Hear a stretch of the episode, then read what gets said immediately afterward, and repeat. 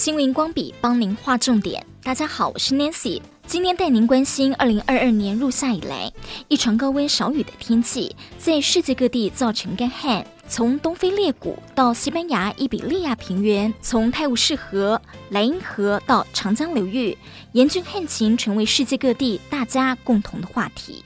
BBC 在八月二十五号的报道提到，就在大家关注气候变暖的时候，人工降雨是一些地方试图解决干旱问题的方法。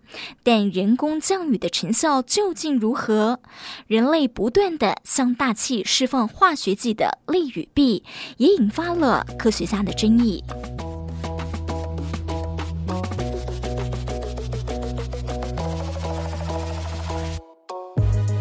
有研究显示，气候变化的影响，全球出现干旱的时间越来越长。英国学术期刊《自然气候变化》上，二零二二年发表的一项研究报告发现，两千年到二零二一年间，是一千多年来最干旱的二十二年。正因如此，各国科学家开始关注人工降雨的研究，但目前还没发现有效的控制方法。人工降雨也成为气象学中最受争议的领域之一。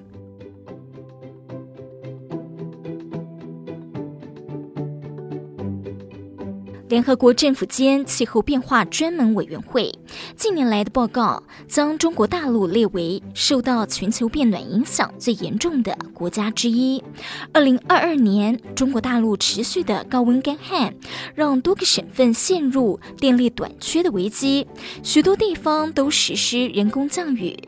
人工降雨的由来为何？如何人工降雨？有哪些利弊？会影响到气候变化吗？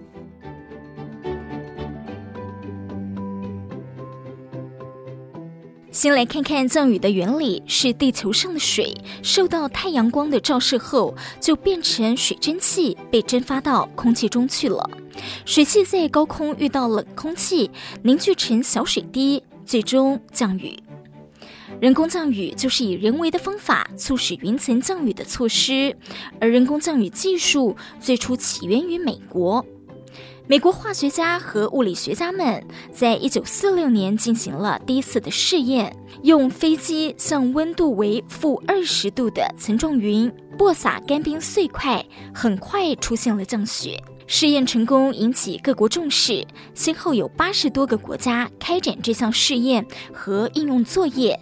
过去以美国。以色列、澳大利亚和前苏联等试验研究较多，而现在中国大陆、阿联酋、印度、美国一些州，还有俄国等等，一直在大规模进行有关人工降雨的试验。对这些人类试图改变自然天气的地球工程试验，国际科学界仍存在不少争议。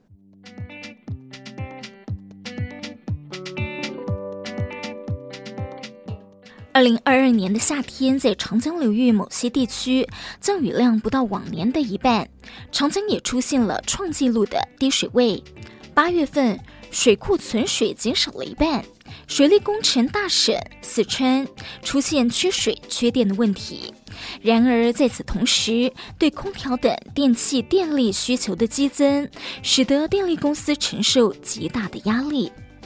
很多省份和地区都发布节约和限制用电的通知，相关单位试图在中国大陆中部和西南部的部分地区人工引发降雨，以应对严重的干旱和破纪录的热浪。从东部浙江到西部贵州都实施了人工降雨。支持的科学家认为可以缓解干旱，帮助农作物生长。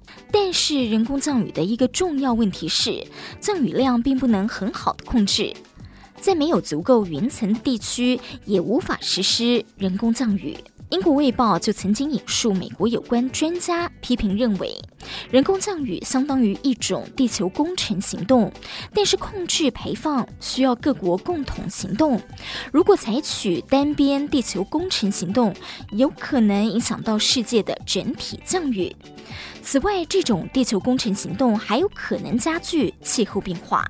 另外，还有一些人批评，大规模有系统使用化学品可能会对环境产生不可预知的影响。在人工降雨的过程中，使用的所有东西都会落到地表，并溶解在它产生的降水中，可能会改变一个地区的生物多样性。科学家也注意到，人工降雨是否与暴雨、洪水有关系。二零一九年，阿联酋至少开展了一百八十五次的作业。那年年底，大雨和洪水阻塞了街道上的交通。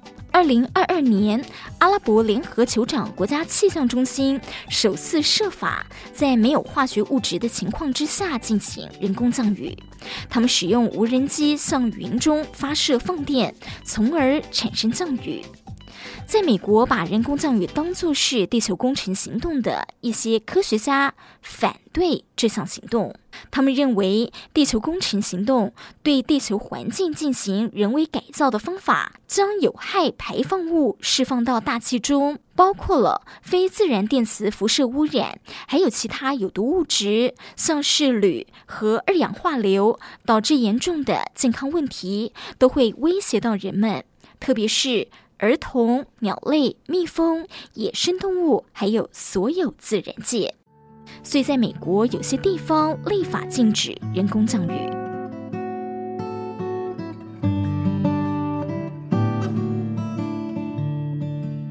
在美国西部，对水的需求量巨大，人们认为即使人工降雨的降水量略有增加，也是值得。但有些专家认为，这种做法在给特定区域的降水量只能增加大约百分之十的降雨量，而整个地区的干旱并不会因此结束。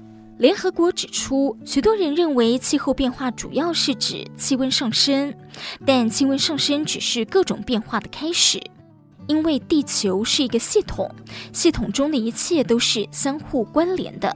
一个地区的变化会影响到其他所有地区变化，而现在气候变化的后果包括严重干旱、缺水、特大火灾、海平面上升、洪水极地冰层融化、灾难性风暴，还有生物多样性下降。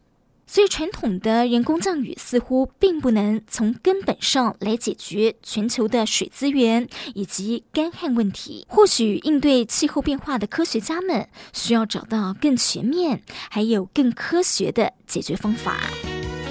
新闻光笔提供您观点思考。